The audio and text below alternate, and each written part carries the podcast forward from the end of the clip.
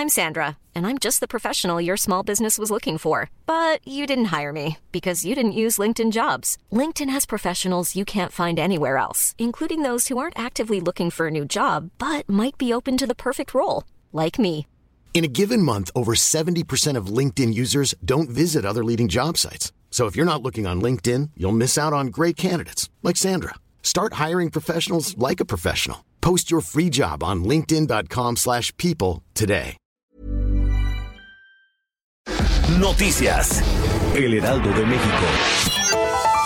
La percepción de riesgo de los inversionistas por una acelerada expansión del coronavirus hundió a los mercados financieros globales. El temor de que el brote se convierta en una pandemia, como lo alertó la Organización Mundial de la Salud, tras informar que el virus con epicentro en China ya tiene presencia en 30 países, hizo que la Bolsa Mexicana de Valores cayera 2.20%. El peso mexicano también fue afectado, ya que el mayoreo se dio 1.09% a 19.07 unidades y al menudeo retrocedió 0.89% a 19.35 unidades.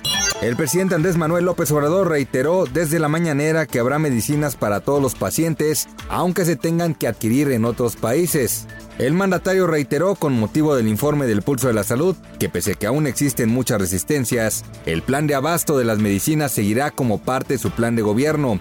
Señaló que las empresas abastecedoras de medicinas tenían un monopolio en México y que son intereses difíciles de combatir, e incluso puso como ejemplo que en el gobierno de Barack Obama batalló con ello.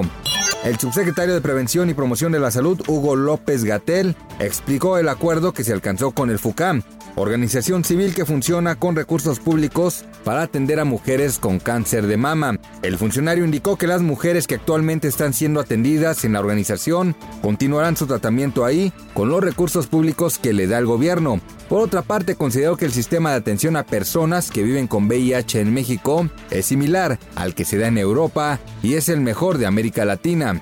El gobernador de Puebla, Miguel Barbosa Huerta, lamentó el asesinato de los tres jóvenes universitarios que fueron ultimados en las inmediaciones de Huecotzingo tras el carnaval que se celebró en la zona y aseguró que el crimen no quedará impune. Por la madrugada emitió un comunicado de prensa en donde externó sus condolencias al pueblo, a los gobiernos de Colombia y Veracruz y a las comunidades universitarias a las que pertenecían los tres, así como los familiares y amigos del conductor de la plataforma Uber.